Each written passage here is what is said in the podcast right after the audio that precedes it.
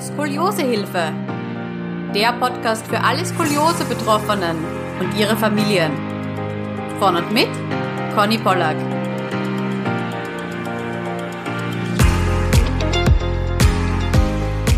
Herzlich willkommen zu einer neuen Skoliosehilfe-Podcast-Folge und heute ist die liebe Anne bei mir. Herzlich willkommen, Anne. Hallo.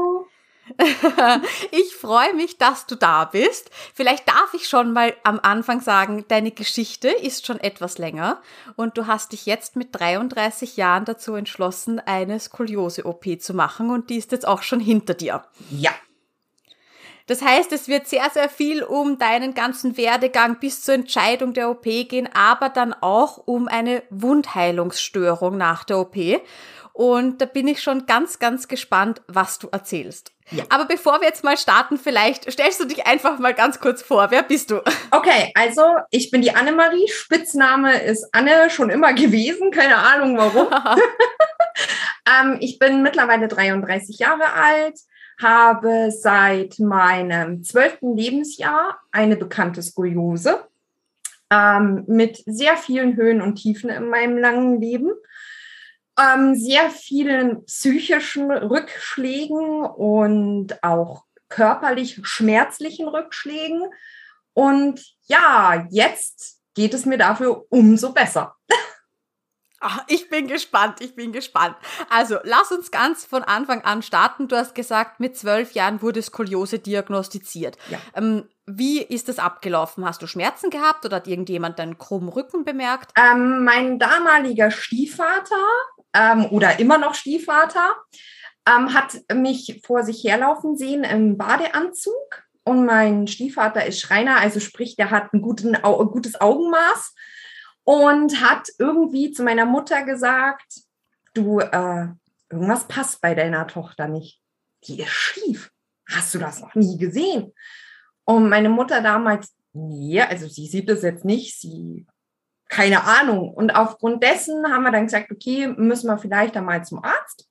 Dann waren wir erst beim ganz normalen Hausarzt, das ganze Gedönse, äh, Dehne, Dehnungsübungen mit diesem nach vorne beugen, um zu sehen, wie verläuft die Wirbelsäule. Und da wurde dann schon gesagt vom Hausarzt, vom damaligen, ähm, ja, da passt was nicht. Aber das kann er jetzt nicht entscheiden oder sagen, was das ist. Ich müsste zu Spezialisten. Ja, dann meine Mutter, okay, ja, ähm, also zu Orthopäden. Ja, genau. So, dann bin ich, dann ging der Terror los, sagen wir es mal so. Mhm. Ähm, ganz viel Arztlauferei, vor allem einfach ähm, diesen richtigen Arzt zu finden. Es nennen sich so viele Ärzte. Orthopäden, Spezialisten für diese Skoliose, die im Endeffekt unseres Erachtens nach, also unseres Empfindens nach, ja nicht wirklich Spezialisten sind und eigentlich nur, ja, da passt halt was nicht. Aber was es ist, hm, war ganz, ganz lange immer fraglich. Also die richtige ähm, Diagnose von einem Spezialisten in Anführungsstrichen kam mit knapp 13,5. Da war ich dann irgendwo, ich weiß es gar nicht mehr genau, in Kempten, also ich bin im Allgäu geboren. Genau, äh, in Kempten war ich dann bei einem Orthopäden, der eben spezialisiert war oder ist auf verkrümmte Wirbelsäulen. Das Thema Skoliose war da immer noch nicht spruchreif. Ähm, war ich dann bei Untersuchungen, Röntgenbildern, da wurde dann festgestellt, okay, ja, die Wirbelsäule ist nicht so, wie sie sein soll. Aber ja, muss man gucken. Man lässt es jetzt einfach mal. Du machst schön hier Krankengymnastik und dann gibt sich das. Das ist alles im Wachstum. Das wird schon wieder gerade so auf gut Deutsch. Ja, das war so der erste Arztbesuch, wo ich, wo meine Mutter und ich dann beide da gesessen sind und uns gedacht haben, okay, was hat uns das jetzt gebracht? Ja, wir wissen, die Wirbelsäule schief, da passt was nicht. Aber das war es dann auch schon. Ja, dann hat man weitergesucht nach Spezialisten. Wie gesagt, es ist echt schwierig. es ist wirklich schwierig. Ähm, ich bin dann an ganz, ganz vielen Stellen gewesen, wo ich gedacht habe, okay, jetzt endlich weiß ich, was mir fehlt. Jetzt kann ich da anpacken, kann ich angreifen, können wir was dagegen tun. Und eigentlich war es nie wirklich was Ganzes. Es war immer nur so, naja, da passt halt was nicht. Aber woher es kommt, ist wie jetzt auch noch immer noch so ein Mythos, man weiß es nicht. Man vermutet, es könnte mit meiner ähm, Trichterbrust, die ich als Kind, also als Neugeborene hatte, ähm, zusammenhängen. Die hat sich aber verwachsen mit den Jahren. Aber es könnte damit zusammenhängen, muss aber nicht. Es hieß dann auch eine ganze Zeit lang, ähm, dass das bei Pubertierenden, also bei Teenagern, die in die Pubertät kommen, ist, irgendwie ist der Körper bei einer Frau mit allem drum und dran überfordert, weil Periode, Busenwachstum, Haarwachstum, mhm. wir wissen es alle, was das mit unserem Körper macht. Ähm, hieß es dann, ja, da wurde dann nicht so viel Rücksicht auf die Wirbelsäule genommen. Hä? Okay. Ja, man glaubt es halt, weil man weiß es ja nicht besser. Mhm. Ja, und dann ähm, war es dann so, dass ich nochmal ähm, in, äh, bei irgendeinem Arzt in Kempten war. Ich weiß es auch nicht mehr genau. Der kam dann das erste Mal mit einem Korsett. Dieses wurde mir dann auch angepasst. Das erste Korsett war, ich kann es gar nicht anders da betiteln als wie Horror. Einfach nur Horror. Also ich habe dieses, die haben dieses Korsett, ich kann mich noch dran erinnern, also daran kann ich mich tatsächlich noch gut erinnern. Ich musste mich ausziehen und ähm, bis auf den BH, also eigentlich alles komplett oben rum und dann haben sie da diese Gipsdinger angelegt und oh, und es war so ein mhm. ganz komisches Gefühl, ganz, ganz komisch. Und ähm, ja, dann wurde das irgendwie angepasst dann habe ich dieses fertige Korsett das erste Mal gesehen. Und ich weiß nicht, wie es jetzt ist mit den Korsetts, aber damals hat man da noch so ein schönes Feinripp-Hemdchen drunter gekriegt für womögliche Druckstellen, Reibungsstellen. Und ja, und dann hat man mich da das erste Mal in diese Vollpanzerschale gepresst. Und das soll ich 24 Stunden tragen? Äh, forget it, no way, kann ich nicht. Also kriege ich nicht hin. Ich bin, also ich bin leider gesegnet mit einem sehr großen Busen. Und es war damals einfach für mich so, ein, so eine Vorstellung, dieses Ding zu tragen, wenn du gerade zur Frau wirst, deinen Körper entdeckst, ähm, auch mal hier Anziehsachen anziehen willst, die ein bisschen angeschmiegter sind, die so ein bisschen deine Figur betonen und dann hast du da drunter so ein Vollschalenteil. Äh, wie soll das funktionieren? Also, das war für mich ganz schlimm. Das war für mich also mit eins der schlimmsten Sachen, die ich mit dem ganzen Thema Skoliose erlebt habe. Ähm, es war auch dann wirklich so, man hat dann gelernt, es zu überdecken im Sinne von, man hat XXL-T-Shirts getragen, XXL-Pullover, damit man es ja nicht sieht, damit man ja nicht merkt, oh Gott, da ist irgendwas noch drunter. Mhm. Und man muss ja dann auch diese äh, Hemdchen, die du vorher oh, erwähnt ja. hast, bei mir waren die ganz hoch geschlossen. Ja. Das heißt, du konntest ja nicht mal etwas mit ganz leichtem Ausschnitt tragen. Ja, ja. ja. Weil man hätte sofort dieses Korsetthemdchen gesehen. Genau, genau. Und das war immer so ganz, ganz, also das war für die Leute unbegreiflich. Was, was, was hast du da an? Warum?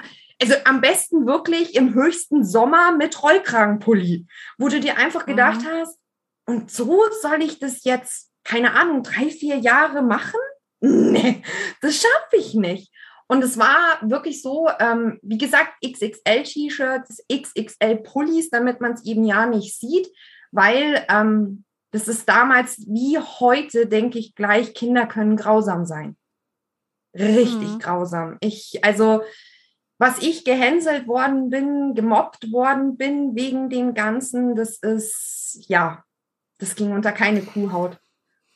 Das heißt, du hast es dann trotzdem getragen. Ja. Also du hast es probiert, in deinen Alltag zu integrieren und genau. du warst damit in der Schule. Ja, ja, ja. Also ich habe es versucht. Ich glaube, es war nicht ganz ein Jahr. Nicht ganz ein Jahr habe ich es ähm, probiert, durchzuziehen, mhm. durchzuhalten und zu machen.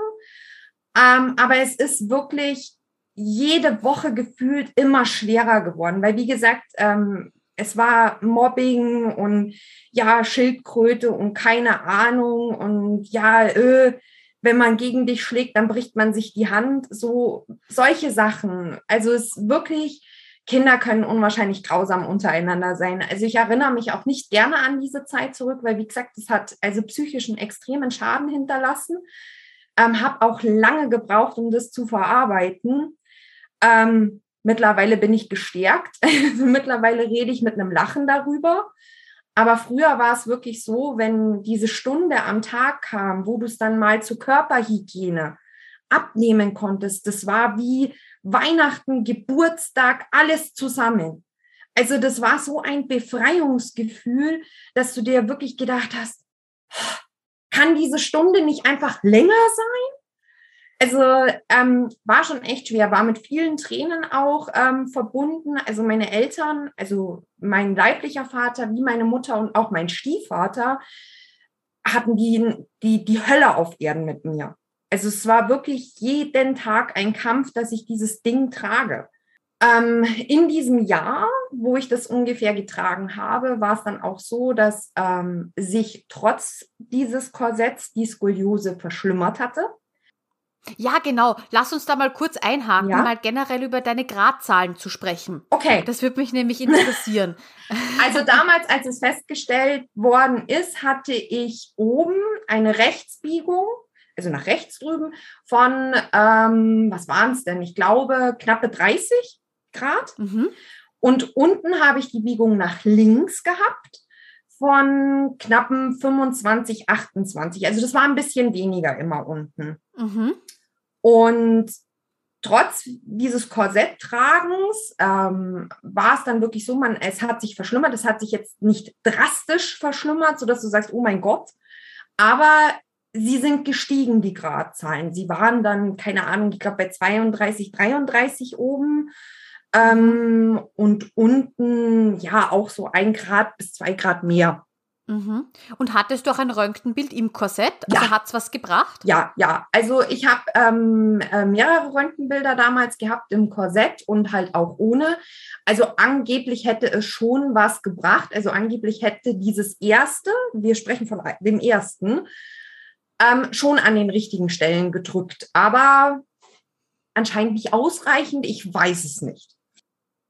Ja, es ist halt immer, das ist immer so die Sache bei dem Korsett, ne? Es ist ja so eine wachstumslenkende Korrektur. Das heißt, wenn die Wirbelsäule jetzt gedrückt wird und man in dieser Zeit aber gerade keinen Wachstumsschub hat, ähm, ja. Dann passiert dann nichts. Beim, dann passiert nichts, genau. Ja. Bei mir hat das drei Jahre gedauert und dann plötzlich im dritten Jahr war es dann plötzlich da, die Verbesserung auch ohne Korsett. Aber das ist immer, das ist dieses Glücksspiel. Du weißt ja. nicht, wann es passiert und wann man diese paar Zentimeter wächst, wo sich dann wirklich auszahlt. Genau, ja. also es ist dann Tatsache auch so, dass die Ärzte sich dann ähm, damals nicht ganz sicher waren, ob dieses Korsett wirklich richtig passt, so dass man gesagt hat, okay, man fertigt ein neues an ja, das war dann das zweite Korsett. Das war das, also das war noch mal einen Ticken schlimmer als wie das erste. Jetzt fand ich das erste schon nicht so schön. ähm, aber das zweite war der pure Horror im Sinne von, ähm, also es war wirklich, ähm, ja, wie soll ich sagen, es hat komplett an den falschen Stellen gedrückt. Was sie sich bei diesem Korsett gedacht haben, weiß ich bis heute nicht. Ähm, die Ärzte sind sich auch bis heute keiner Schuld bewusst. Ich war in Ulm in einer Spezialklinik für dieses zweite Korsett. Dieses Korsett wurde über meinen Busen geformt. Mein Busen wurde mit eingequetscht. Das Korsett ging über den Busen ja, drüber. Ja, ja, auf der einen Seite. Also nicht, nicht über beide, du musst es, musst, das ist ganz schwer zu erklären. Das ging über den einen, über den rechten Busen ging es drüber und der linke war frei dann hattest du die Schnalle hier vorne, also das war ganz komisch, das war wirklich ganz, ganz komisch. Du hattest dann vorne am Busen, hattest du die erste Schnalle, diese erste Metallschnalle, die leicht schief gesetzt war, damit es sich oben auch zusammendrückt, damit man diese Verformung, die sich ähm, durch die Zeit dann schon entwickelt hat von der rechten, ähm, von den rechten Rippenbögen, wieder zurückdrücken kann. Gefühlt. Also so mhm. hat man es mir erklärt. Und da mussten sie über diesen Busen gehen. Sie mussten über den Busen gehen, weil sonst hätte es diesen Halt angeblich nicht gehabt. Man ist im Wachstum. der Körper wird zur Frau, äh, der Busen ist im Wachstum. Mein Busen wurde mhm. so extrem eingequetscht. Der war blau, grün und blau, hat geschmerzt ohne Ende, ganz, ganz schlimm und war auch extrem angeschwollen durch diesen Druck, der den ganzen Tag auf diesen Busen gelastet hat. Und er wurde ja mhm. immer eingequetscht in diesem Korsett. Und ähm, ich habe dieses zweite Korsett nicht ganz zwei Monate getragen. Und dann ist mein Stiefvater damals mit meiner Mutter und mir zusammen nach Ulm in wirklich Lichtgeschwindigkeit gefahren und hat gesagt, Leute, das geht so nicht weiter. Meine Tochter wird dieses Korsett nicht weiter tragen. Macht irgendwas. Spart den Busen aus. Dieses Mädchen leidet Schmerzen. Sie leidet. Und die Ärzte stehen da, schauen dich an und sagen, das muss nun mal so sein. Da muss sie jetzt durch. Wo du einfach nur da stehst und dir denkst, aha, okay, mein mhm. Stiefvater ist ganz extrem ausgerastet in der Klinik. Der hat diesem Arzt Schläge angedroht. Mhm. war nicht unbedingt die Sternstunde, aber so verzweifelt war mein Stiefvater. Um das einfach mal aufzuzeigen, wie verzweifelt er eigentlich war, weil er seiner Stieftochter einfach irgendwie nur helfen wollte. Und die Ärzte gefühlt einfach null Verständnis dafür hatten. Nur so, diesen Weg müssen wir gehen. Und da gibt es kein nein, wir machen es so oder nein, komm, wir probieren es so. Nein, so müssen wir den Weg gehen. Und mhm. war schlimm.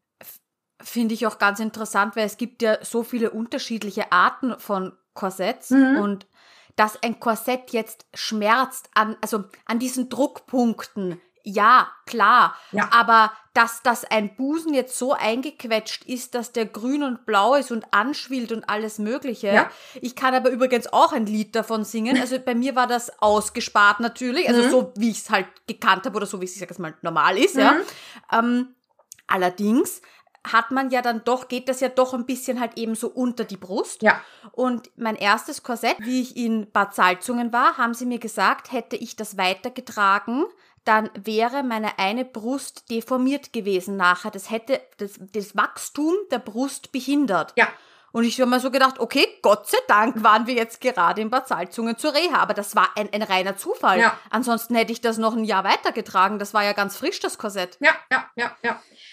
Also war, wie gesagt, also dann weißt du ja ungefähr, wie es sich anfühlt, dann mhm. da zu stehen und gesagt zu bekommen, also wie gesagt, von dem Arzt gesagt zu bekommen, ja, so muss das sein. Also das ist so, wo du dir denkst, aha, okay, aber ihr bedenkt schon noch, das ist eine Frau, da ist halt nun mal was da vorne. Wir sind halt nicht flach. also, mhm. und ja, es ist nur Milchgewebe und Zysten und keine Ahnung, das weiß man aber auch erst später, aber trotzdem kann das schmerzen und das richtig. Also es war ja wirklich so, dass wenn ich dann meine ähm, Sport-BHs, zu dem Zeitpunkt habe ich nur Sport-BHs getragen, wenn ich die angezogen habe, das hat geschmerzt. Das hat geschmerzt, aber richtig, ich habe geschrien. So hat es wehgetan, weil sie einfach so unwahrscheinlich empfindlich war. Und wie gesagt, grün und blau. Du stehst da wirklich und die schauen dich an. Also du stehst da ja entblößt und sie schauen dich an und sie sehen nicht, wie du leidest. Sie sehen es einfach mhm. nicht. Und das ist schon so, wo ich mir jetzt im Nachhinein denke, ja, du bist eigentlich die Jahre deiner ganzen Erkrankung oder Beeinträchtigung ähm, sehr oft an die Falschen geraten, die auch irgendwie gefühlt kein Feingefühl hatten. Nicht, gar nicht. Und das hm. ist so traurig daran, weil sie arbeiten ja überwiegend mit Teenagern, mit jungen Menschen, egal ob weiblich oder männlich, aber die sind doch noch gefühlvoller als wie ein Erwachsener. Als Erwachsener bist du abgehärtet, aber doch nicht als Kind. Hm.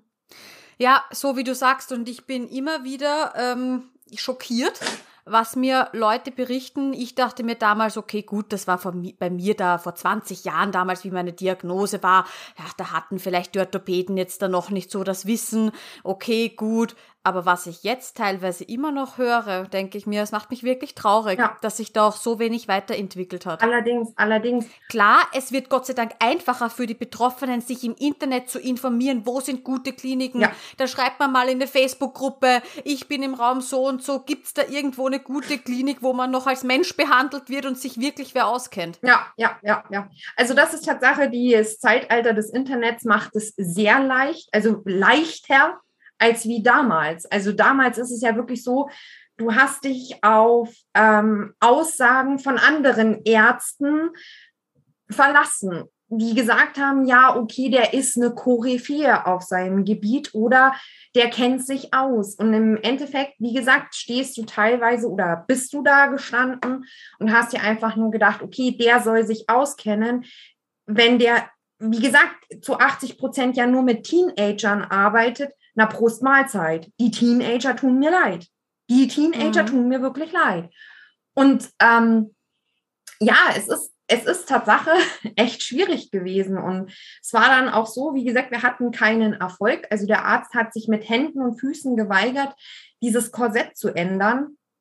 Ähm, es war dann so, dass, darfst du gar nicht laut sagen, aber es ist Tatsache so, wir wurden dann ähm, entfernt aus der Klinik mit dem Sicherheitsdienst. War dann auch ganz lustig. Äh, das war dann auch der letzte äh, Besuch in der Ulmer Spezialklinik. ähm, wir sind dann heimgefahren, natürlich ähm, am Boden zerstört, weil wir hatten dieses Korsett immer noch und ich hatte immer noch eine empfindliche Brust. Sie war immer noch mhm. grün und blau und es wurde einfach nichts geändert. Und mein Stiefvater hat dann für mich ja, den schönsten, das schönste Geschenk gemacht. Wir waren dann zu Hause, sind aus dem Auto ausgestiegen. Mein Stiefvater ist dann runter in den Keller gegangen, hat sein Fichtenmoped rausgeholt, also seine große Säge, ja, seine Motorsäge und ist einfach mal auf die Terrasse gegangen, hat dieses Kack-Korsett genommen und hat es zerschnitten. Hat es einfach zerschnitten und hat gesagt, Maus, nie mehr wieder. Dieses Ding trägst du nie mehr wieder. Definitiv nicht. Mhm.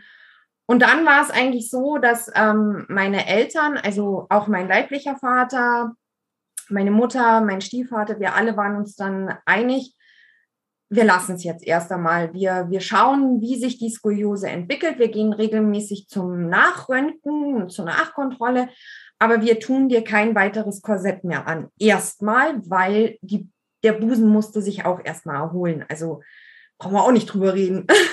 Das war nichts, was innerhalb von, was weiß ich, keine Ahnung, drei Monaten einfach mal so ging. Also es hat, ah, ich weiß gar nicht mehr, ich glaube, das hat, ähm, bis ich den Busen wieder einigermaßen anfassen konnte, hat es ein halbes Jahr gedauert. Da war dann auch dieses Grün wow. und Blau, ja, dieses Grün und wow. Blau war dann auch mhm. endlich nach einem halben Jahr weg. Wie gesagt, dann konnte ich ihn auch langsam wieder anfassen.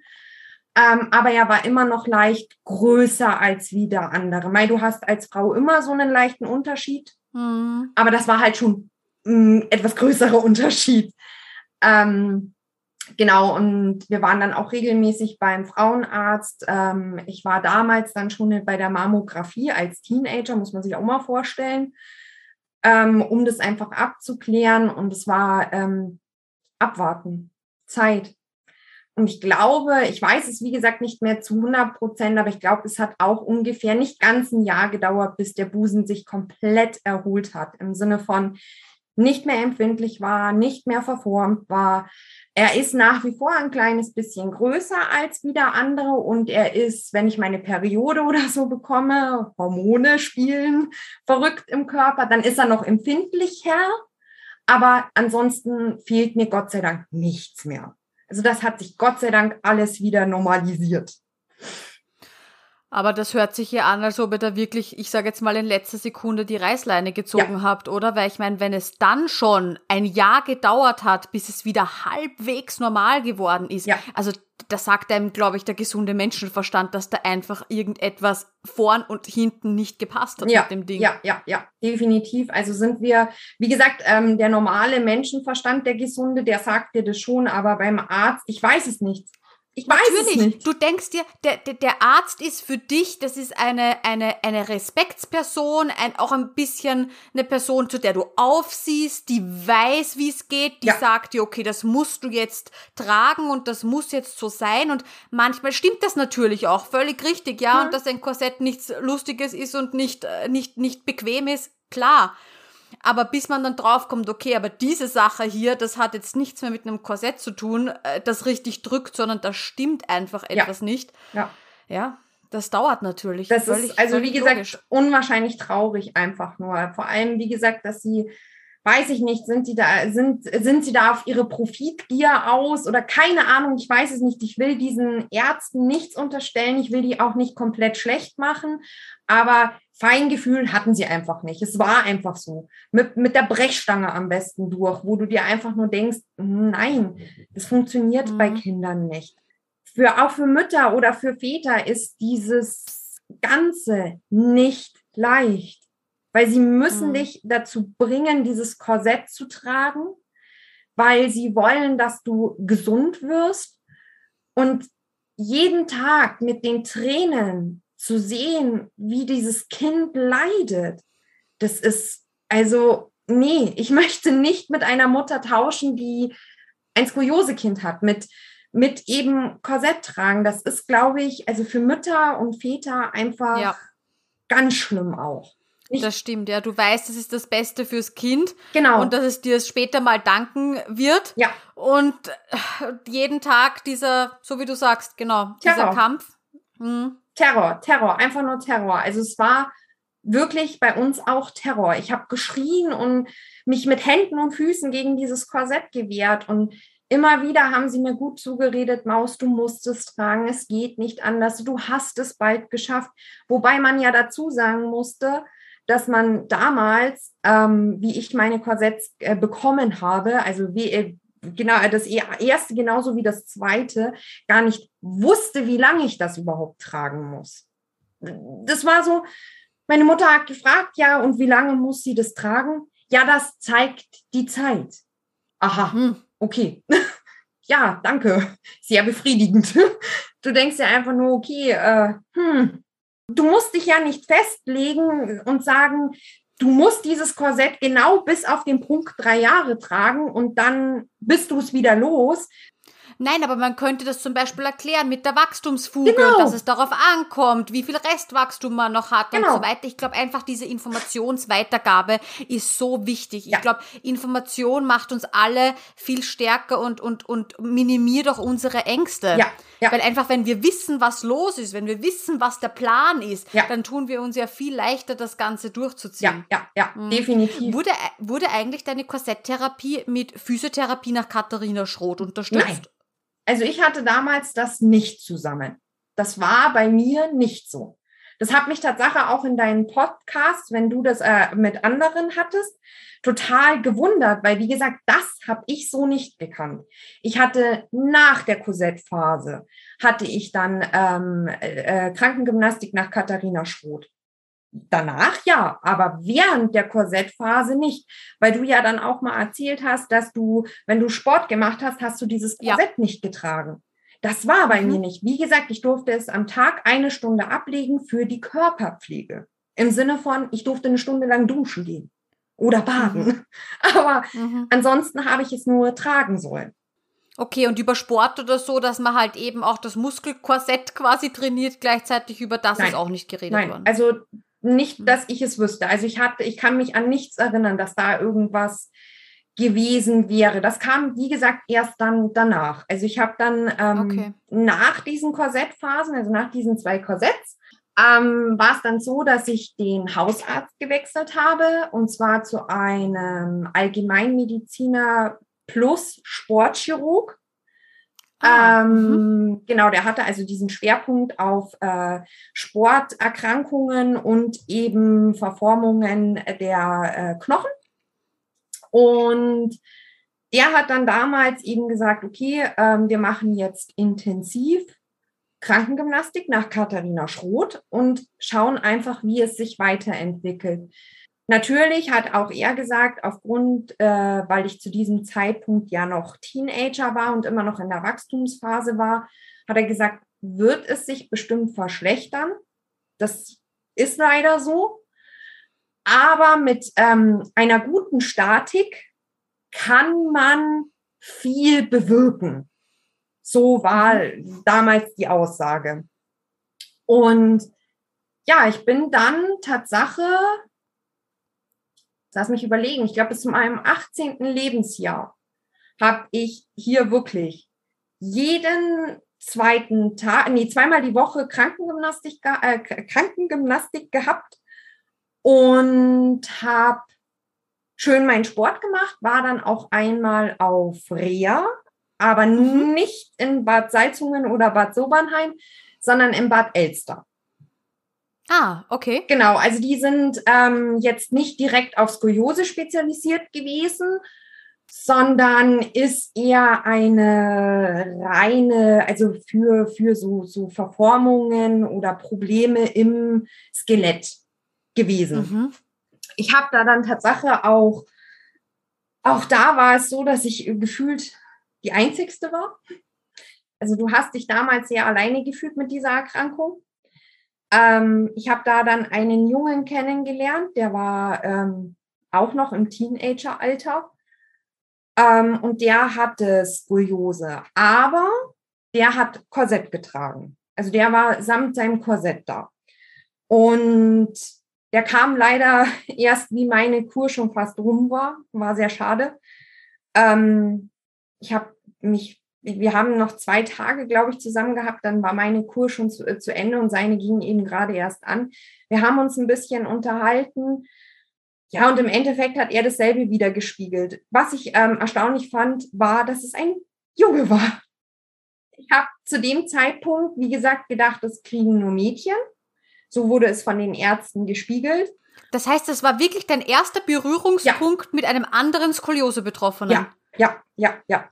Das war so, also es war wirklich so, ich bin, ich weiß es noch wie gestern. Wir saßen, also unser, wir, man hat ja dann schon so eine Gruppe, Mhm. Und unsere Gruppe saß so morgens am Frühstückstisch in den großen Saal und dann kommt dieser Junge da rein. Und dann denke ich mir, hm, der schaut aber komisch aus. Und was ich so begeisternd an diesem Jungen fand, ich weiß leider seinen Namen nicht mehr, es ist ein paar Jährchen her, ähm, er hat das Korsett nicht unterm T-Shirt getragen, sondern auf dem T-Shirt. Im Sinne von, mhm. er hat es offen gezeigt. Das fand ich mhm bewundernswert. Das war wirklich so, wo ich mir gedacht habe, das ist ein Korsett, der trägt das auf dem T-Shirt. Wow. Mhm. Den Mumm hätte ich auch mal gern gehabt. Also wirklich. Und ähm, man hatte dann eben diese zwei Tage schon miteinander gesprochen und er hat dann auch gemeint, ähm, ja, dieses Korsett ist, es gibt Schöneres. Mhm. Sagen wir es so, es gibt Schöneres. Aber er hat es auch fleißig getragen. Was leider aus ihm geworden ist, weiß ich nicht. Es ist mhm. sehr schade. Zu dem Zeitpunkt war das noch nicht so mit Handys. Also man hat zwar Handys gehabt, aber man hat es halt noch nicht so ausgetauscht ja. wie heute. Heute ist es ja wirklich so, was? Dein Name? Okay, hier ist meine Nummer. du kannst mir auf WhatsApp schreiben oder so. Das war damals einfach noch nicht so. Ja, er ist eigentlich ähm, relativ cool mit seiner ganzen Geschichte umgegangen. Also ich zwar zu dem Zeitpunkt dann auch schon, aber es war trotzdem immer noch so, wenn ich darauf angesprochen wurde, weil zu diesem Zeitpunkt, dann war ich in auf Kur. Ich glaube, da müsste ich schon 18,5, 19 gewesen sein, als ich auf Kur war. Ich bin zwar schon lockerer mit dem Thema umgegangen, aber es war natürlich auch so, zu diesem Zeitpunkt hatte sich die äh, Krümmung oben schon extrem verschlechtert. Im Sinne von, äh, meine Wirbelsäule hatte sich zu diesem Zeitpunkt schon unter mein Schulterblatt geschoben. Und ich hatte diesen bekanntlichen Buckel schon. Mhm. Ja, durch das Schulterblatt. Und ähm, ja, es ist schon so, dass du angesprochen worden bist. Also erstaunlicherweise ganz, ganz viel von Männern.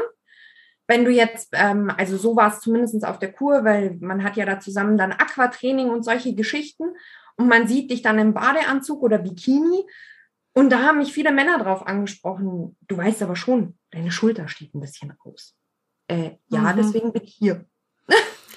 also da hat man so, dann so diese ersten Berührungen, wo du auf dieses Thema angesprochen wirst. Dein Körper hat sich so verändert, dass es auffällt. Das mhm. ist dann wieder so, dass du dir dann mit 18 denkst, schön, das ist jetzt, weiß ich nicht. Du sitzt da und denkst okay, wie soll ich denn damit jetzt noch umgehen? Das ist so, sehen sie es positiv? Sehen sie dich als anders? Oder wie sehen sie dich denn? Es war auch ganz schwierig. Also ich bin auch tatsächlich froh, dass ich zu diesem Zeitpunkt schon meinen jetzigen Mann hatte. Also ah, mhm.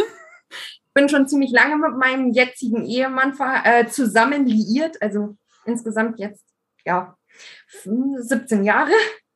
Wow. Ja, er hat, also er war bei allem für mich da. Ich glaube, wenn ich ihn nicht gehabt hätte oder wenn ich ihn nicht hätte, dann würde es mir nicht so gut gehen, wie es mir jetzt geht.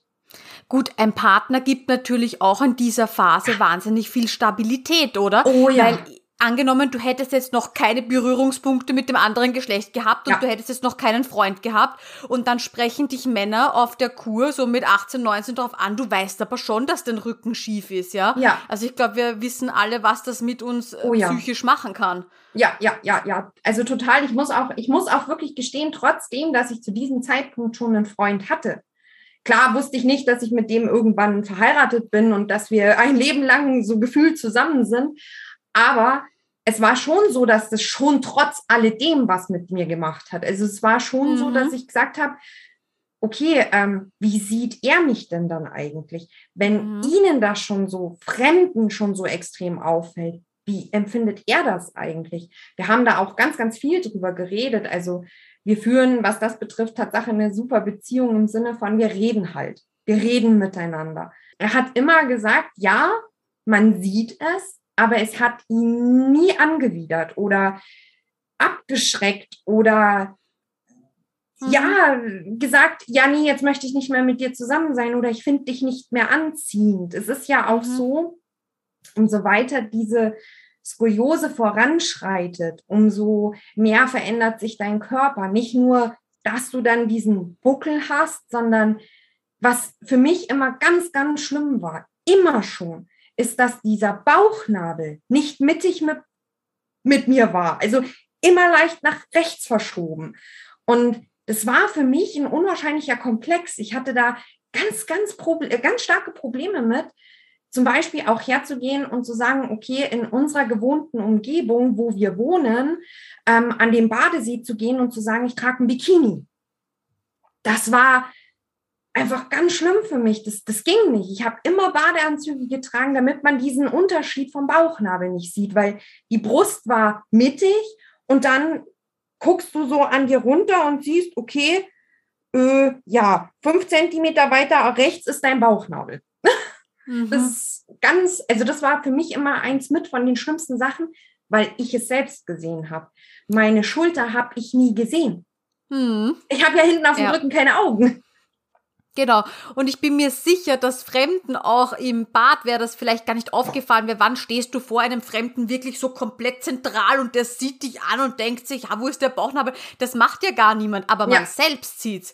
Und genau. wenn man dann, ich weiß nicht, ich denke so an die typische Situation, man steht am WC, da ist meistens ein Spiegel, man wäscht sich die Hände und dann sieht man wieder, dass der Bauchnabel auf der Seite ist. Genau, ja. genau, genau, genau. Oder wie gesagt, du, du, du, du bist beim ja, un schöne Unterwäsche kaufen. Du hast einen fetten Spiegel in der Umkleide vor dir und dann siehst du wieder deinen Bauchnabel und denkst dir, ja, schön. Ist der wieder um einen Zentimeter weiter nach rechts gewandert? Mhm. Also so schaust du auf diese kleinen Sachen und die machen dir von Mal zu Mal mehr zu schaffen. Und wie gesagt, ich bin echt froh. Mein Mann hat da Gott sei Dank immer gesagt, Schatz, du bist genauso attraktiv wie damals, als ich dich kennengelernt habe. Das ist komplett egal. Und aber es ist, wie gesagt, es macht trotzdem was mit einem. Es ist trotzdem so, dass du dann halt dich anders da kleidest. Also, dass du dann halt nicht hergehst, wenn jetzt gerade modern ist, bauchnabelfrei oder hier, äh, äh ja, bauchnabelfrei zu tragen. Das machst du halt nicht. Also Selbstbewusstsein hatte ich zu dem Zeitpunkt gleich null. Ähm, ich habe mich wirklich nur, also äh, wenn wir dann im Urlaub waren, also sprich in Regionen, wo mich keiner kannte, da habe ich dann auch mal gesagt, okay, jetzt trage ich mal ein Bikini, damit ich auch mal am Bauch braun werde oder so. Mhm. Aber wirklich nur, wo ich wusste, okay, da kennt mich keiner. Da kennt mich keiner. Ich habe auch ganz, ganz lange haben Freunde mich so nie gesehen, weil ich da einfach einen Komplex hatte. Das war einfach so. Der einzigste, mhm. der mich so kannte, war mein Mann, meine Mutter, mein Stiefvater und mein leiblicher Vater. Und ansonsten habe ich das immer geheim gehalten. Im Sinne von immer verdeckt. Immer. Ist auch anstrengend, oder? Ja. Es ist Tatsache so, dass man mit den Jahren, also habe ich zumindest das Gefühl für mich selbst, klar mit viel Therapie, also war es zumindest bei mir Psychotherapie. Okay, also du hast dir dann Hilfe geholt. Ja, ich habe mir, ähm, also das kam dann erst noch, weil mit 18 war ich da, glaube ich, noch nicht so weit, dass ich fest, selbst festgestellt habe, dass ich da ein Problem habe. Ähm, Tatsache hat mich auch mein Mann mehr oder weniger dazu hingeführt und gesagt, Schatz, du musst dir Hilfe holen, weil du bist so ähm, anders geworden. Im Sinne von, du bist nicht mehr die, die ich, also vom Verhalten her. Ich habe immer, ich war immer so, schaut mich nicht an, äh, sprich mich am besten nicht an. Also ich war nie extrovertiert, sondern total in mich gekehrt. Im Sinne von neue Leute kennenlernen war für mich ganz schlimm, weil mhm. die werden ja irgendwann erfahren, dass ich nicht gesund bin, aufgrund von irgendetwas. Und wie reagieren die wieder? Weil, wie gesagt, als Kind habe ich nur Ablehnung kennengelernt.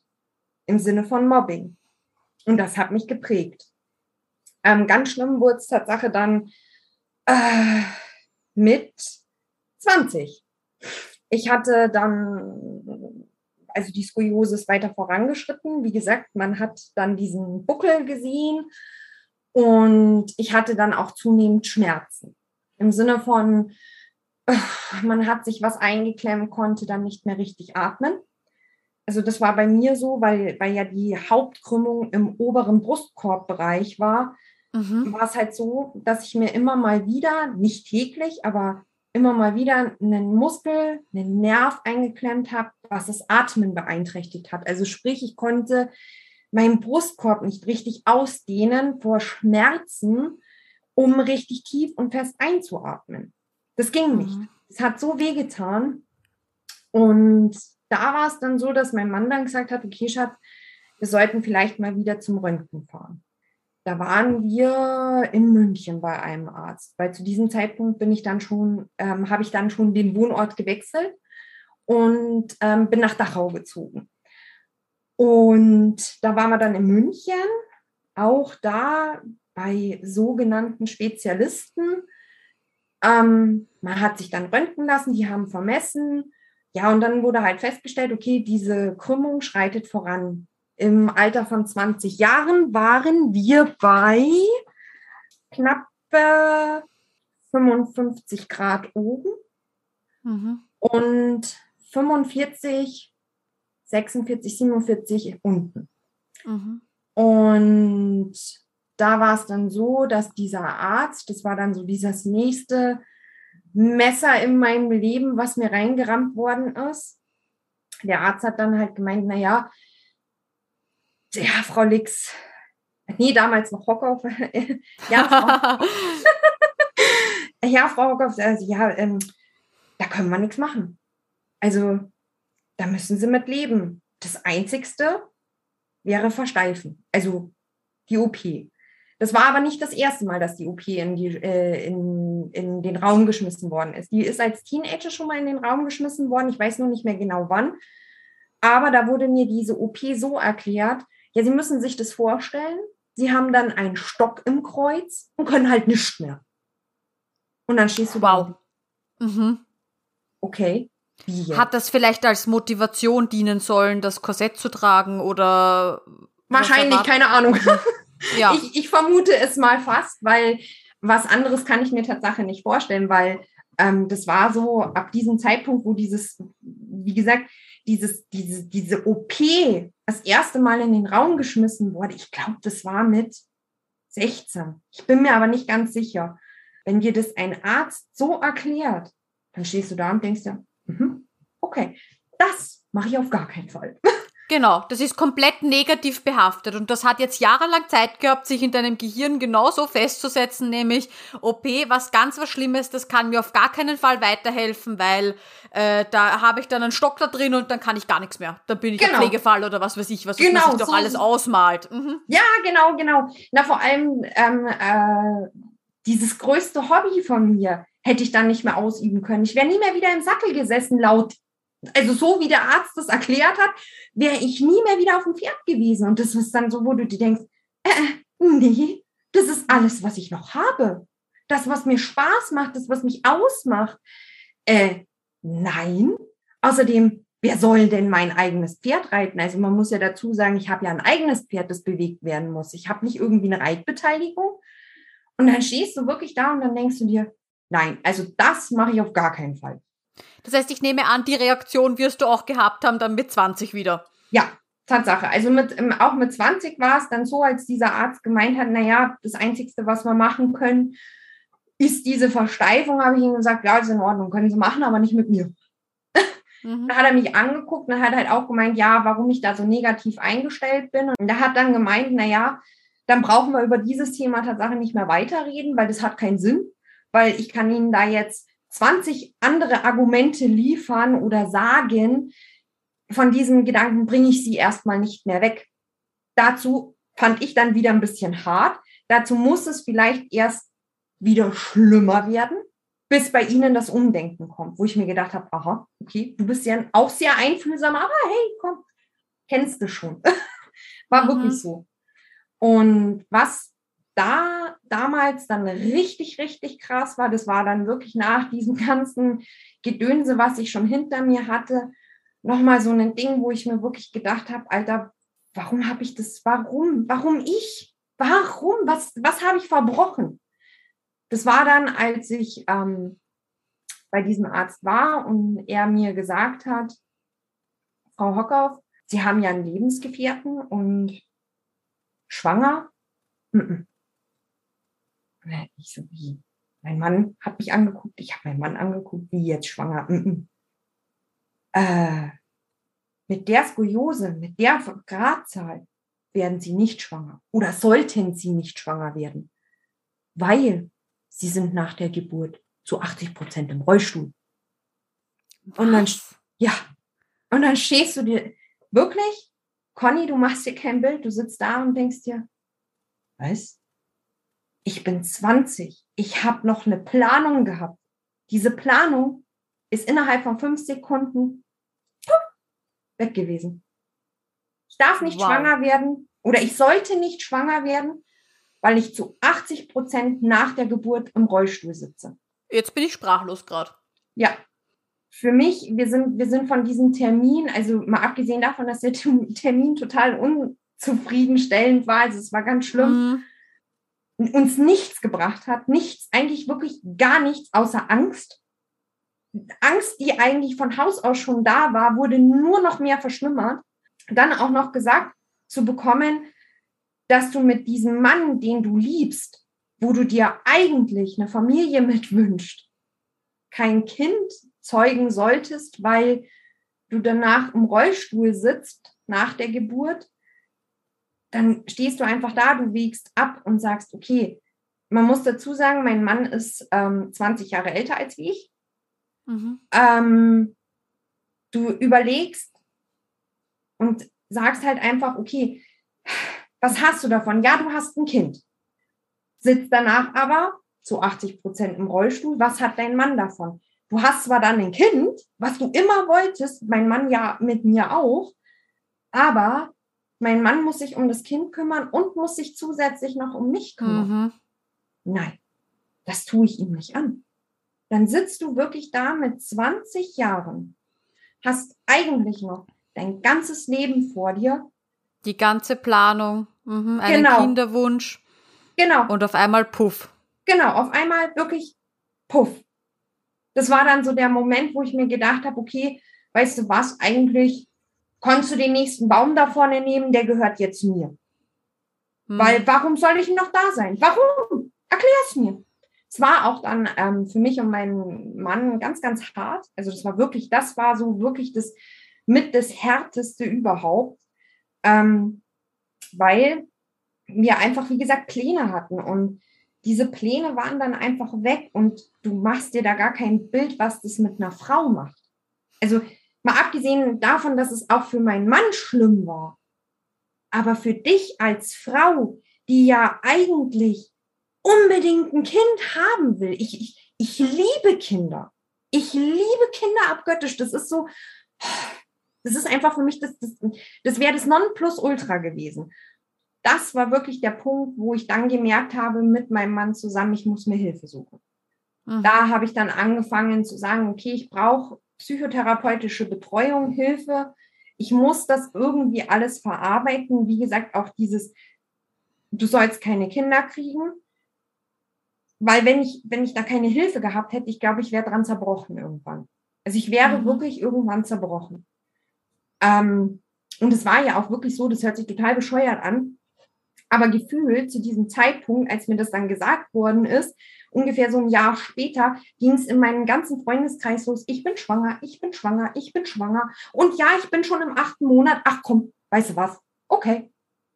Und du mhm. stehst da und denkst, schön, ist toll. Ja, das ist halt natürlich dann auch jedes Mal ein, ich sage jetzt mal, Schlag ins Gesicht, auch wenn man sich natürlich freut mit den Freunden, aber man weiß, okay, man selbst laut dem Arzt kann es nie haben oder sollte es nie haben. Genau, genau, genau. Also es ist auch Tatsache so, ich habe es ihnen immer allen von Herzen gegönnt, wirklich. Ich habe mich auch mit ihnen gefreut, aber es war halt dann immer so, wenn man die dann gesehen hat, wenn man Zeit mit ihnen verbracht hat und sie mir dann Bilder gezeigt haben vom Baby im Bauch und ah ja, und heute haben wir einen Kinderwagen gekauft. Es war jedes Mal wieder so ein Stich ins, ins Herz und jedes Mal hast du dir gedacht, okay, ja, ich freue mich riesig für euch, aber können wir bitte, ich habe immer dann zu meinem Mann oder Freunden, wenn andere Freunde dabei waren, gesagt, können wir bitte fahren? Ich, ich, es geht nicht mehr. Ich, wenn ich jetzt noch länger bleibe, zerbreche ich.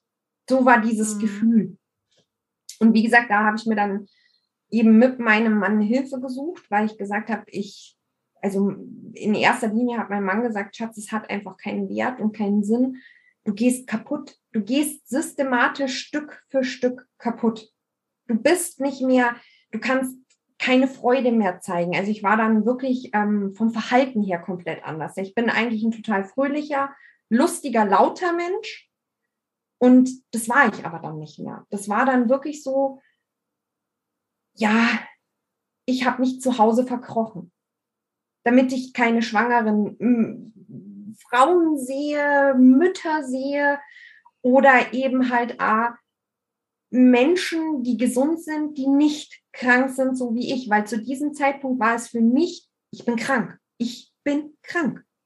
Für mich war es nie eine Einschränkung, sondern immer eine Krankheit, die mir systematisch mein Leben kaputt gemacht hat. Das mag sich auch alles unwahrscheinlich drastisch, dramatisch anhören, aber es ist einfach so. Ich möchte es nicht verschönigen, weil ich bin der Meinung, gerade solche Podcasts sind dafür da, um es einfach mal auf den Tisch zu legen und zu sagen, okay, es ist nicht alles Happy Life, es ist nicht alles super, es ist nicht alles Sonnenschein. Nein, dieser Weg ist verdammt hart gewesen, hm. mit verdammt vielen Rückschlägen. Und wie gesagt, ähm, hätte ich mir damals keine Hilfe gesucht, wäre ich jetzt nicht mehr. Und in der Therapie, also ich muss echt sagen, die war super. Also mittlerweile bin ich auch 1000 Prozent gefestigt. Also ich habe mein Lächeln, mein Strahlen, mein lautes Ich wieder zurück. Ich bin wieder die, die ich mal vor dem Ganzen war. Ähm, aber es war ein harter Weg, muss ich echt sagen. Es war wirklich hart und lang. Und wie wir vorher schon festgestellt haben, ohne ein gefestigtes Umfeld nicht möglich zu gehen. Also es ist wirklich so, du brauchst ein gefestigtes Umfeld, was wirklich zu 1000 Prozent hinter dir steht und dich wirklich mit jeglichen Ecken und Kanten nimmt, weil nur dann kannst du das schaffen. Mhm. Also es ist einfach so, weil es war für mich schon immer klar, ich habe Medik Medikamente genommen, also Antidepressiva, aber für mich war immer klar, wenn ich diesen Weg gehe, ich möchte nicht für mein, mein Leben lang diese Antidepressiva nehmen. Ich möchte irgendwann es alleine schaffen. Mhm. Es ist jetzt mal quasi dafür da, um diesen Zyklus zu unterbrechen, um dich dabei genau. zu unterstützen, wieder an die Wasseroberfläche zu kommen, sage ich mal. Genau. Aber dein Hauptziel ist es dir wieder auch ohne äh, irgendwelche medizinischen Mittel hier wieder psychisch halbwegs geht. Ja, genau, genau, mhm. genau. Das war also immer dieses Ziel und ich muss echt sagen, frag mich nicht wie, aber es ist, äh, also, selbst mein behandelnder Arzt damals hat gesagt, Wahnsinn, mit was für einer Energie ich daran kämpfe. Ich habe es innerhalb von einem Jahr geschafft aus dieser starken Depression, weil es waren wirklich depressive Phasen, die ich hatte, ähm, aus dieser starken Depression rauszukommen und ohne Medikamente klarzukommen. Ein Jahr habe ich gebraucht. Und dann stand wow. ich wieder da und mhm. war wieder ich. Ich war, ich konnte mich wieder im Spiegel anschauen. Ich war wieder selbstbewusst. Also das, was über Jahre kaputt gegangen ist, habe ich wieder bekommen. Ich hatte dann auch Tatsache gesagt, weißt du was? Scheiß drauf. Dann soll die ganze Welt wissen, dass ich Skoliose habe. Ist mir egal, dann habe ich einen Buckel. Dann habe ich einen schiefen Bauchnabel. Wem es nicht gefällt, der soll mich nicht angucken. Ganz einfach dieses Schema fahre ich auch heute noch. ist Tatsache so, ich gehe auch mittlerweile hier in meiner Umgebung im Bikini am Badesee, weil es mir komplett egal ist. Das hätte ich alles nicht geschafft, wenn, wenn, wie gesagt, wenn ich dieses gefestigte Umfeld nicht gehabt hätte. Das ist einfach so. Ohne dieses Umfeld schaffst du es nicht. Und Zentralpunkt einfach der Mann, der wirklich zu 1000 Prozent hinter dir steht und einfach sagt, okay, komm Schatz, du schaffst das. Du bist eine Kämpferin, du hast es bis hierhin geschafft und du schaffst es auch noch weiter. Wie gesagt, also mein Mann war da Stütze Nummer eins, meine Eltern, auch mein Pferd irgendwann. Ich habe irgendwann dann mhm. auch wieder dieses Hobby lieben gelernt. Im Sinne von, es war dann, in der Zwischenzeit war es einfach so, naja, okay, du musst halt in den Stall, weil du musst dieses Tier bewegen, weil es ist ja nur ein Lebewesen, es kann sich nicht selbst bewegen. Also im Sinne von nicht diese richtige Bewegung, die es braucht. Ähm, es muss versorgt werden. Das kann es halt einfach nicht alleine. Es war einfach nur noch ein Muss. Und mittlerweile ist es so, oder auch nach dieser Therapie war es dann einfach so, ich bin wirklich, ja, heute fahre ich zu meinem Pferd und ah, ich genieße diese Zeit am Stall und wenn ich drei Stunden am Stall bin. Also mhm. ja, diese Lebensfreude einfach wieder, genau, ja. Aber ich genau. finde das so wichtig, was du ansprichst, ja, weil wir fühlen uns manchmal so hilflos und ich glaube, es ist es ist wahnsinnig viel Mut und wahnsinnig viel Stärke notwendig, diesen Step zu machen und zu sagen, okay, ich, ich brauche jetzt Hilfe von außen. Ja. Ich glaube, dass das mich weiterbringt. Ja, und dann ja, da ja. wirklich, und das, das muss man sich ja wirklich, ich habe selber diesen Prozess auch durchgemacht, ja. Man sitzt dann da und dann googelt man da nach, nach, nach Psychotherapeuten und Psychologen und denkt sich jetzt, ja, wie rufe ich da jetzt an und sage, ja, hallo, ich habe ein Problem oder das, da ist ja eine wahnsinnige Hemmschwelle da. Ja, und ich ja. möchte einfach nur jeden ermutigen und ich glaube du genauso, ja. wenn man merkt, man hat ähm, einfach mental mit was zu kämpfen. Man muss es nicht bis zum Äußersten abwarten, bis es dann schon fast zu spät ist, sondern ja. man kann auch schon im, im, im Vorhinein, wenn es vielleicht gerade mal so ist, dass man sagt, okay, jetzt im Moment, es beginnt schon in eine Seite umzuschlagen, die nicht mehr, nicht mehr gut für mich ist, dass man sich da einfach Hilfe holt. Ja, total. Also ich habe gelernt in meiner Therapie, ähm, so diesen richtigen Zeitpunkt, um sich Hilfe zu suchen, der ist unwahrscheinlich schwierig zu finden. Ähm, die Ärzte mhm. sagen, wann es wirklich hart auf hart kommt oder höchste Eisenbahn ist, ist, wenn du anfängst, im Kopf zu planen. Wie kann ich mein Leben beenden? Dann ist es wirklich höchste Eisenbahn. Und wie du selber gesagt hast, wie man sich diese Hilfe holt, da anruft und was man da sagt, das ist für einen selbst unwahrscheinlich schwierig, weil man hat ja immer, das ist auch so, von der Gesellschaft wird dir dieser Stempel ja aufgedrückt oder wird, wird dir gesagt, okay, du bist ein psychischer Depp, auf gut bayerisch gesagt. Du bist der Depp. Mhm. Und da oben im Oberstübchen passt irgendwas nicht und du bist krank. Also nicht nur körperlich krank mit der Skoliose, sondern Anno im Hirn deppert. Also, und dann sich hinzustellen und auch da wieder diese Kraft zu haben und zu sagen, okay, ja, bei mir passt oben was nicht, aber ich kann mich heilen, also ich kann wieder gesund werden. Das ist ein Mords, ein, ein Mordsweg, der, der, wo du, wo du selbst teilweise dastehst und dir auch da denkst, wie soll ich das schaffen? Wie soll das funktionieren? Aber es sind Kleinigkeiten, die mich immer wieder aufgerichtet haben. Wirklich minimale Kleinigkeiten im Sinne von, dass mein Mann zum Beispiel hergegangen ist und mir einfach mich in den Arm genommen hat, einfach so, einfach so, mich in den Arm genommen hat und mir gesagt hat, Schatz, ich liebe dich von ganzem Herzen mit all deinen Macken und du bist ein unwahrscheinlich wertvoller Mensch. Und es ist wichtig, dass du auf dieser Welt bist. Das sind so kleine Punkte, die dich immer wieder dazu bringen, weiterzumachen und zu sagen, okay, ich bin ja doch wichtig. Ich bin mhm. wertvoll. Also so kann es ich nur beschreiben. Also das ist, das hat mich so weit gebracht. Oder halt dann auch, wie gesagt, Zeit mit Freunden, mit guten Freunden, die wirklich, wie gesagt, meinen ganzen Leidensweg kennen, die halt auch einfach sagen, Anne, deine Krankheit macht dich nicht kaputt. Du bist eine Kämpferin. Du ziehst es durch. Und ja, anfangs war es wirklich so, ähm, dass mich, dass ich selten allein gelassen worden bin. Also es war dann immer so mit, wir lassen sie lieber nicht allein, weil wir wissen ja nicht, was aktuell noch so in mhm. ihr drin brodelt. Ähm, und wie gesagt, die Medikamente haben das natürlich ruhig gestellt, weil was anderes tun diese Antidepressiva nicht. Sie stellen es ruhig und sie machen dich irgendwann gefühlstot auch. Also du bist dann nicht gefühlstot durch deine psychische Erkrankung, sondern dann bist du gefühlstot durch die Tabletten. Und das war dann auch wieder so ein Punkt in dieser Therapiephase, wo, wo halt dann zum Beispiel mein Mann gesagt hat, also wie gesagt, weil er mich halt am besten kennt, ähm, Schatz, du hast, du hast dich wieder so extrem komisch verändert, äh, im Sinne von, früher hast du ein Glänzen in den Augen gehabt, wenn du bei Cindy, also bei meinem Pferd warst, und heute ist es nicht. Du, du, du bist total kalt. Da, da ist nichts. Und das war dann so der Punkt, wo ich gesagt habe, okay, ich muss anfangen, mit meinem Arzt zusammen diese Medikamente runterzuschrauben.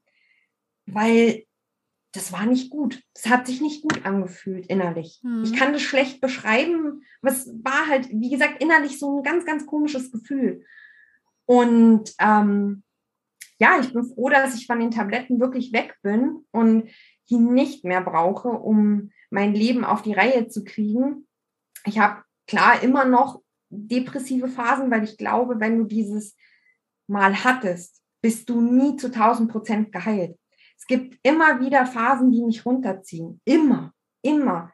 Aber ich kann mich aus eigener Kraft rausziehen. Mhm. Das ist eine wahnsinnig wertvolle Eigenschaft. Ja, die nur genau. sehr, sehr wenige Menschen besitzen, Tatsache, ich. Ja. leider ja. Das ist mhm. Tatsache mhm. wirklich echt schade, weil, also ich merke halt, es, bei mir sind es Kleinigkeiten. Bei mir sind es wirklich Kleinigkeiten, die mich dann aus dieser depressiven Phase rausziehen, im Sinne von, ähm, natürlich, das Wetter kann man nicht beeinflussen, leider, schade. Aber wenn genau. draußen genau. die Sonne scheint mhm. und du bist in so einem Loch, das zieht mich dann schon wieder raus. Das ist dann schon so, ah, draußen scheint die Sonne, weißt du was, ich setze mich ins Auto, ich fahre zum Pferd. Ich genieße jetzt die Zeit mit dem Pferd, weil in der Sonne ist es beim Pferd einfach nochmal schöner als wie bei Wind und Wetter. Das sind dann immer so Kleinigkeiten. Das sind Kleinigkeiten, die aber wirklich etwas verändern, ja? Genau, genau. Aber und auch nur, weil du es zulässt. Genau. Dass sie dich musst, wieder verändern. Ja, mhm. genau. Du musst es halt auch zulassen. Du musst zulassen, dich darüber zu freuen. Das ist ja. so dieses, ja, und genug von okay, der Psyche. Also ich habe genau genug von der Psyche, aber ich habe jetzt schon gemerkt, okay, also du hast wieder zu dir selbst gefunden ja. in deinen Zwanzigern, würde ich jetzt mal sagen. Ja. Wie geht's weiter mit der Skoliose? Also mit der Skoliose ging es dann Tatsache erstmal so weiter. Also sie hat sich natürlich, ich habe selbst gespürt, also irgendwann lernst du ja da, was das betrifft, deinen Körper kennen, ähm, hat sie sich immer weiter verschlechtert. Also nicht dramatisch, so dass ich sage, oh mein Gott, jetzt gehen die Alarmglocken los. Gar nicht, das überhaupt nicht. Aber sie wurde schlimmer. Und natürlich wurden auch die Schmerzen teilweise schlimmer, mal wieder besser. Das waren immer so Phasen. Ähm, ich habe weiterhin regelmäßig meine äh, Krankengymnastik gemacht und meine Übungen zu Hause. Ich habe dann ähm, auch mich im Fitnessstudio angemeldet, bin aktiv Fitness gegangen, äh, ins Fitnessstudio gegangen und habe da meine Muskulatur gestärkt und meine Statik verbessert. Mit, ähm, und so habe ich es eigentlich relativ gut im Griff gehabt die letzten Jahre. Also Sport war, hat dir gut getan. Ja, ja, total. Also ähm, es war wirklich so, wenn wenn wenn es hier gezwackt und gezwickt hat oder mal wieder irgendwo was eingeklemmt war, ähm, dann bin ich zum Sport gegangen und es hat sich dann gelöst. Oder man hat halt, wie gesagt, aus Erfahrung der Jahre Übungen gehabt, wie ähm, sich an den Türrahmen hängen und wirklich hängen lassen ähm, damit sich dieses ganze Gestell einmal gerade zieht, dann lösen sich diese Verspannungen oder diese Einklemmungen dann schon, die dich eben, die dir eben diese Schmerzen verursachen. Weil es ist ja nicht die Wirbelsäule an sich, die dir diese Schmerzen verursacht. Es sind ja Tatsache Muskeln, Nerven, die wehtun. Mhm. Ähm, genau, und da, wie gesagt, man lernt dann eben so seinen Körper immer besser kennen. Es ist ein Prozess. Es ist ein extrem langer Prozess. Und so habe ich das dann relativ gut im Griff gehabt. Also die Schmerzen, die Schmerzen. Die Biegung habe ich nicht, die schreitet weiter voran. Aber die Schmerzen hatte ich im Griff. Bis vor, jetzt warte, wir haben jetzt 22, ähm, bis vor vier Jahren. Vor vier Jahren war dann so der Punkt, ähm, es war, ich bin auf dem Pferd gesessen. Ich bin, wir waren ausreiten, mein Stiefvater und ich. Das weiß ich auch noch sehr gut. Ähm, waren ausreiten, schöner Wanderausritt gewesen, zwei, drei Stunden ungefähr. Äh, und wir haben halt jegliche Gangarten vom Pferd durchgehabt, also im Sinne von, wir haben mit Schritt angefangen, dann irgendwann Trab und dann auch irgendwann mal Galopp. Ähm, und als wir wieder nach Hause gekommen sind, an den Stall, war es so, ähm, irgendwas war anders. Ich hatte Schmerzen, nicht nur muskelbedingt, sondern irgendwas war einfach anders. Ich kann es heute Tatsache kaum beschreiben, wie es sich angefühlt hat, aber es war so, ich bin auf diesem Pferd, auf dem Sattel gesessen, habe meinen Stiefvater angeguckt und habe zu ihm gesagt, Papa, wir haben ein Problem. Dann schaut er mich an, hä, wieso, was ist los? Ich brauche einen Kran.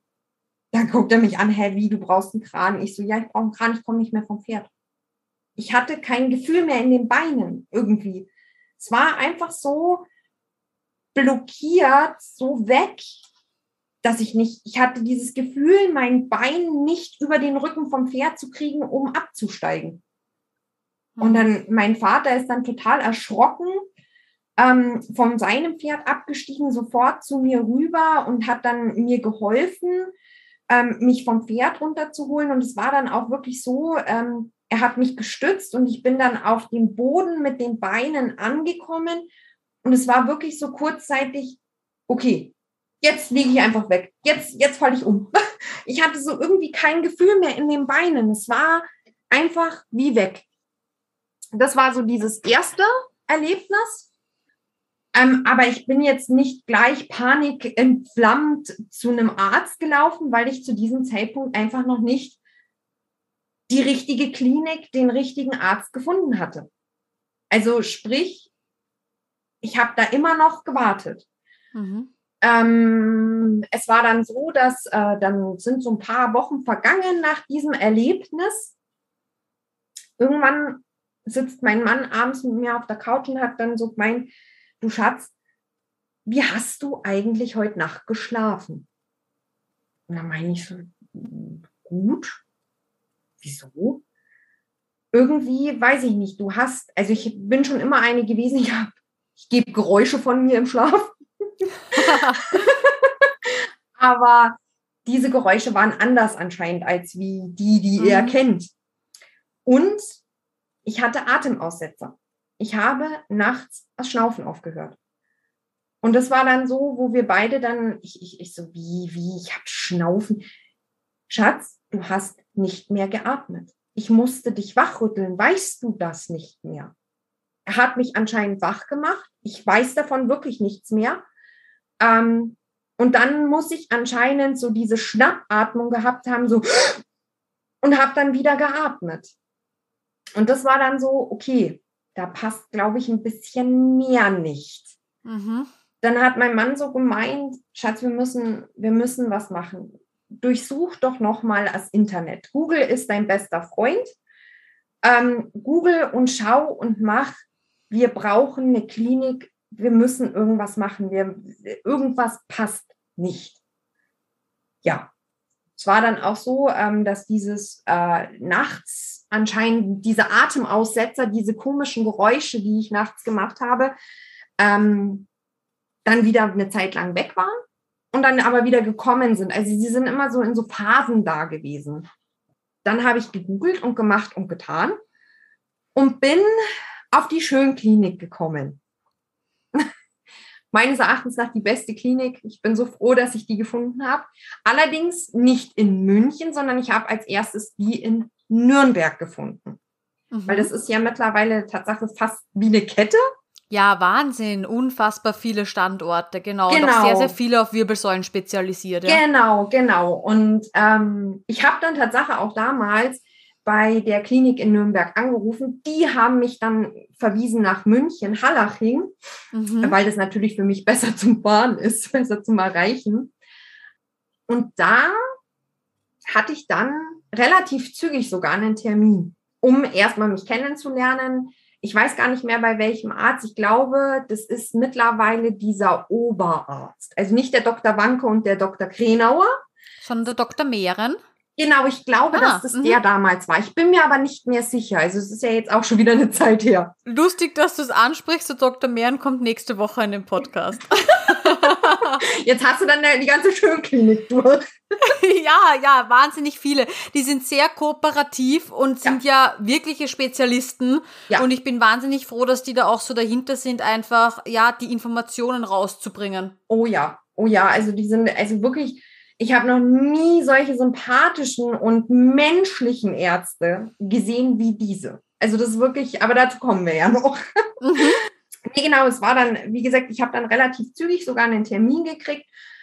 Ich wurde dann geröntgt und dann haben wir uns das erste Mal angeschaut und dann hat er, ähm, wie gesagt, ich glaube, es war der Dr. Mehren, ich bin mir aber nicht mehr sicher, ähm, hat der Doktor gemeint, ja, also zu diesem Zeitpunkt dann schon Frau Lix, ähm, Frau Lix, also äh, ja, die Krümmung ist vorangeschritten, natürlich.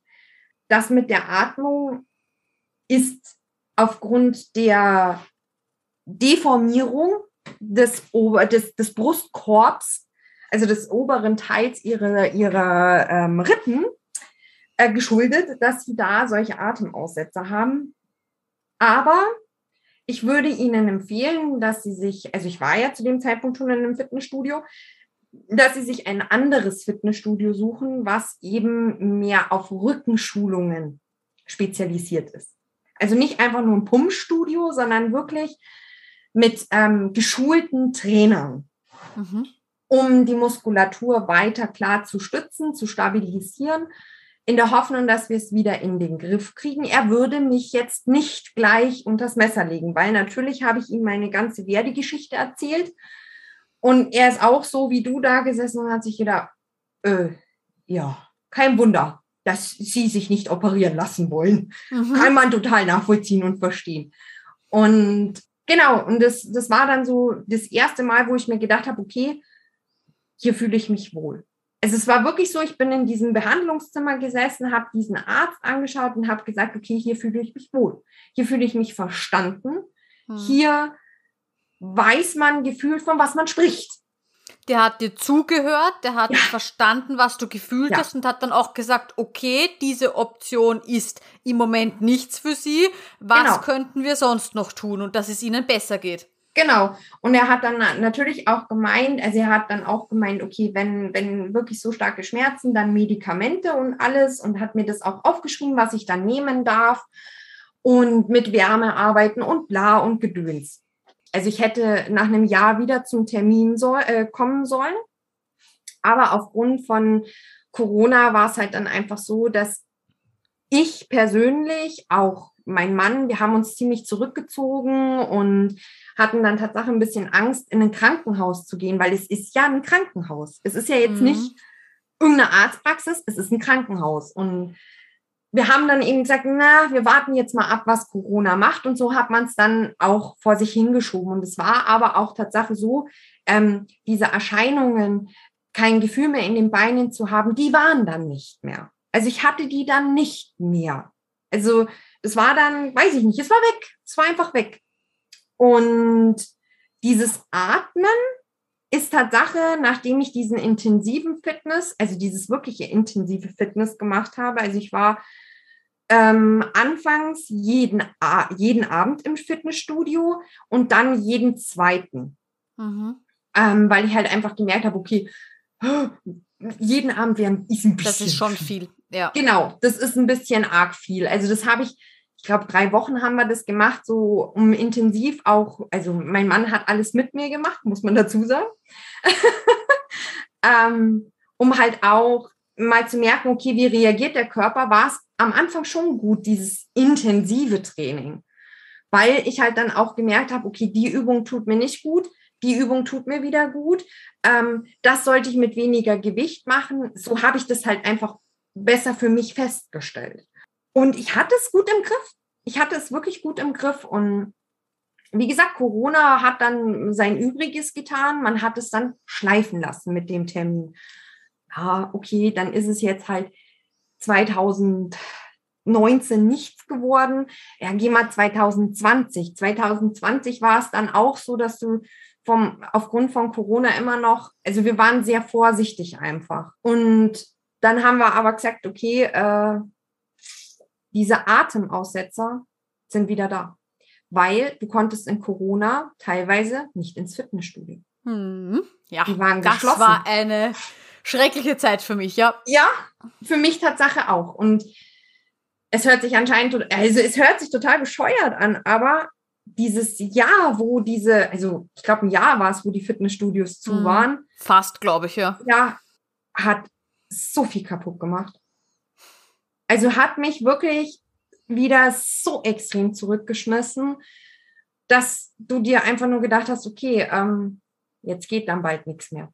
Jetzt habe ich dann bald keine andere Möglichkeit mehr. So, das war's mal für heute. Nächste Woche geht's weiter mit Annes Geschichte und alles rund um ihre OP und auch die Zeit danach. Und jetzt habe ich noch etwas ganz Besonderes für dich. Und zwar gibt es seit neuestem den Skoliosehilfe Motivations-Newsletter. Ja, Skoliose, das ist ja kein Sprint, sondern ein Marathon, wie wir wissen. Ja, und da kann einem schon ab und zu mal die Puste ausgehen. Ich möchte dir einfach dabei helfen, stets motiviert zu bleiben und wenn du dich zum kostenfreien Newsletter anmeldest, dann bekommst du jeden Montag ganz, ganz zeitig von mir eine kleine Motivationsnachricht in deinem Postfach. Kein lästiger Spam, sondern wirklich ein Mehrwert für dich, weil ich einfach weiß, wie kostbar deine Zeit ist. Und vielleicht hilft es dir, mehr dran zu bleiben und sowohl psychisch als auch physisch an deiner Skoliose zu arbeiten. Nähere Infos dazu findest du unter dieser Podcast-Episode und natürlich auf meiner Website www.skoliosehilfe.com. Und falls du mit mir auch mal eine Skoliose-Podcast-Folge aufnehmen möchtest, egal ob selbstbetroffene, Angehörige oder aber auch medizinisches Fachpersonal, dann melde dich einfach bei mir. Alle näheren Infos findest du in der Beschreibung unter dieser Folge. Ich freue mich auf dich. Jede und jeder ist herzlich willkommen, denn ich bin der Meinung, dass deine Geschichte anderen Leuten Mut und Hoffnung geben kann. Also dann, bis zur nächsten Folge. Tschüss!